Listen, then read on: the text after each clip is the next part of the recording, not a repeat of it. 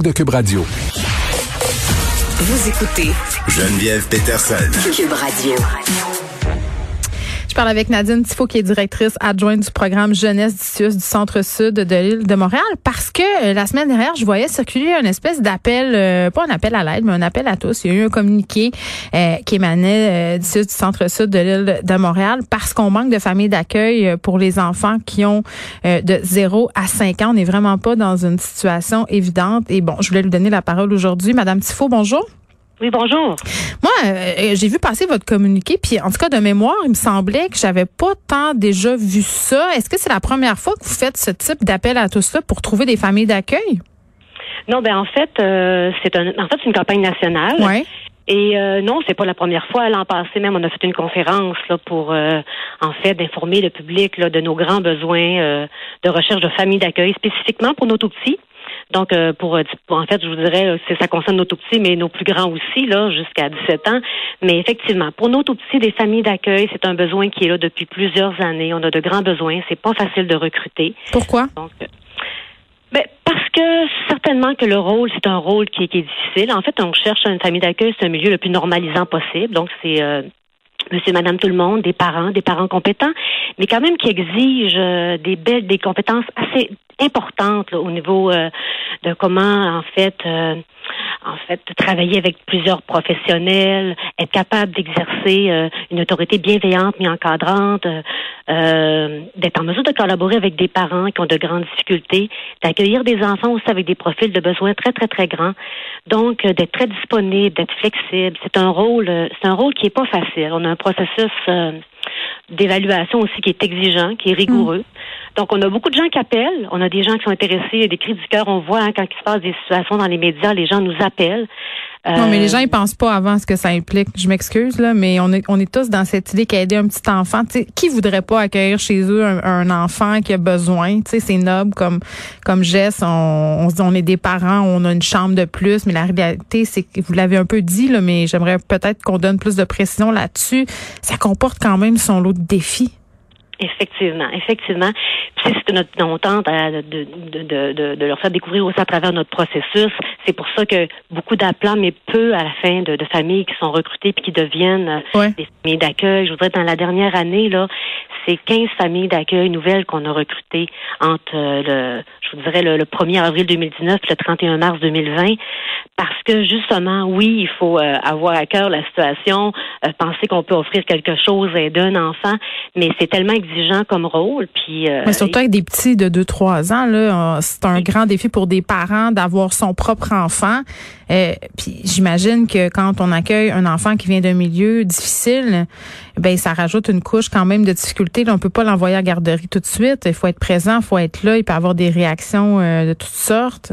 Oui, c'est beaucoup de visites supervisées avec les parents parce que c'est un enfant pour lequel l'objectif euh, c'est possible, c'est de le retourner dans son milieu. Donc, il y a des visites supervisées, il y a beaucoup d'intervenants. C'est pas de l'adoption du tout, du tout, là. Pardon? C'est pas une démarche d'adoption du tout, du tout. C'est vraiment une mesure temporaire dans l'objectif que l'enfant retourne dans sa famille. Tout à fait. Il y a certains projets qui peuvent se, se, se terminer par une par une adoption. Ouais. Euh, mais euh, au départ, lorsqu'on s'inscrit dans ce rôle-là, c'est d'aider un, enfant de façon temporaire. Peut-être qu'au fil du temps, cet enfant-là pourra pas retourner, puis ça sera un projet de vie à majorité, puis qu'il maintiendra des contacts avec son parent.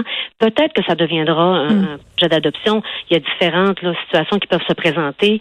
Mais d'abord, c'est de devenir famille d'accueil. Le projet, c'est d'aider un enfant temporairement. Bon, euh, Madame Tifo, vous me parlez de, de 15 familles d'accueil retenues environ chaque année, là, grosso modo.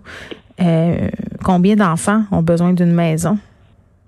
Ben, je voudrais qu'actuellement, dans, nos ressources, on a, on a, nous, actuellement, on a 804 familles d'accueil qui, qui hébergent 1211 enfants. Hmm. Actuellement, dans, nos services. Puis, est-ce que vous avez vu, euh, avec la COVID-19, un changement de profil? C'est quoi l'état de la situation en ce moment?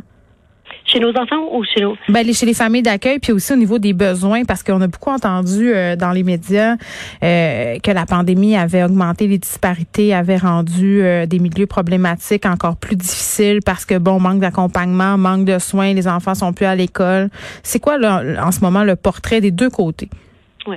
Ben, au niveau des familles, en fait, les gens qui postulent, qui appellent, au contraire, ça n'a pas diminué. Les gens, je pense qu'ils entendent les situations et sont volontaires. Hmm. Donc, autant de postulants. Vous savez, ce soir là, on a une rencontre d'information qui va se faire de, de façon virtuelle cette fois-ci là, parce qu'on en fait plusieurs par année, des soirées d'information pour parler du rôle justement des compétences qu'on recherche, du profil des familles. Donc, euh, les gens appellent, ont le goût de, de, de s'inscrire dans cette démarche de devenir famille d'accueil, de participer à quelque chose. Au niveau des enfants, bien évidemment.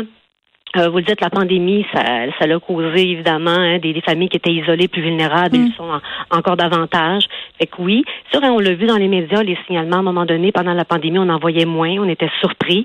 Puis quand la situation est devenue un peu plus à la normale, évidemment là, évidemment les situations sont réapparues. Mm. Les parce que les signalements, c'est des gens hein, qui voient les choses, qui observent. Oui, puis à l'école, puis les garderies euh, contribuent beaucoup à ça aussi. Là, c'était fermé. Avec le retour des écoles, des garderies. Euh, donc là, on a eu de, de nouveau là, des signalements. Vous en avez plus? habituellement. On n'a pas plus, on n'a pas plus actuellement, mais okay. c'est redevenu à la normale en fait. C'est la situation est redevenue ce qu'elle était avant. Euh... Je comprends. Euh, Qu'est-ce que vous cherchez chez les familles d'accueil? Euh, je comprends que vous cherchez une famille, euh, entre guillemets, le plus normale possible, mais ça peut se décliner de bien des façons, ça, la normalité. Euh, euh Madame Tifo, est-ce qu'il faut être deux? Est-ce qu'il faut, tu sais, c'est quoi les critères? Ben, faut pas être deux, pas nécessairement. Il y a d'autres types de familles. Ça peut être une femme seule, ça peut être un couple, ça peut être un homme seul, ça peut être un. Mais c'est en fait, je vous dis, on évalue. On évalue d'abord justement les compétences, les compétences parentales. Ensuite, évidemment, de, le, projet comme tel. Si on connaît bien ces enfants-là, parce qu'il faut pas non plus idéaliser le projet, c'est que les gens soient bien conscients du rôle dans lequel là. Euh, rôle qu'ils vont jouer. Oui. Évidemment, vous l'avez dit, avec les tout petits, il faut être disponible et flexible. Il faut être à la maison. On peut pas penser qu'on héberge, qu'on va placer un enfant, puis demain matin, ben, il va intégrer une nouvelle garderie, parce qu'en plus, on sera pas dans le même dans le même territoire que le parent. Euh, il faut être vraiment en mesure et capable euh, de travailler avec différents professionnels.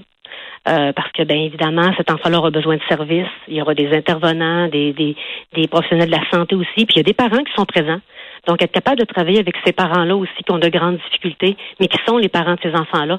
Fait évidemment, toutes ces, ces caractéristiques-là, ces compétences-là sont évaluées à travers un processus qui est rigoureux. Là. Mm. Des références, évidemment aussi, euh, il y a toute la question aussi des antécédents judiciaires qui sont regardés. Mon Dieu, les gens doivent tellement se sentir scrutés. J'essaie de m'imaginer si quelqu'un entrait chez nous puis disait Bon, Geneviève Peterson, est-ce que c'est une bonne mère? Est-ce que eh, puis là, s'il demandait à mes enfants si des fois je crie, si la réponse c'est oui, je suis disqualifiée? Non. Ben, en fait, c'est comment vous exercez votre autorité? Je pense en criant. non, mais d'être conscient de nos forces, de nos de, de, de, de nos difficultés, de comment qu'on va être capable d'aller chercher l'aide. Est-ce qu'on a un réseau? Euh, Comment on va les travailler? Euh, ben, évidemment, Vous cherchez pas des parents parfaits là. Ben, ça n'existe pas, hein. On, on, euh, quand, quand on est parent, on le réalise assez rapidement qu'on n'est pas parfait, puis qu'on va faire des erreurs. Euh, mais évidemment, là, y a, y a, ça dépend de la, hauteur de, l'erreur, là. Mais évidemment, c'est regarder. Et comment on va chercher de l'aide, puis qu'on les reconnaît ces, ces difficultés-là, puis comment on connaît, je pense. Bon, s'il y a des gens qui nous écoutent, qui sont intéressés euh, à avoir plus d'informations, Madame Tifo, qu'est-ce qu'il faut faire? Ben, il faut nous téléphoner. J'ai pas le numéro avec moi, monsieur Centre-Sud. Je suis désolée, j'ai pas le numéro. Il y a Internet pour ça. Les gens ont Internet. C'est parfait. Ils peuvent aller googler. Ça, effectivement. Mais moi, je voudrais profiter de la tribune pour remercier, vraiment reconnaître les familles d'accueil qu'on a. Puis c'est très, très, comme on vient de le dire, difficile de recruter. Donc, grand merci à nos 804 familles d'accueil qui, au quotidien, là, ils font un travail extraordinaire auprès des enfants.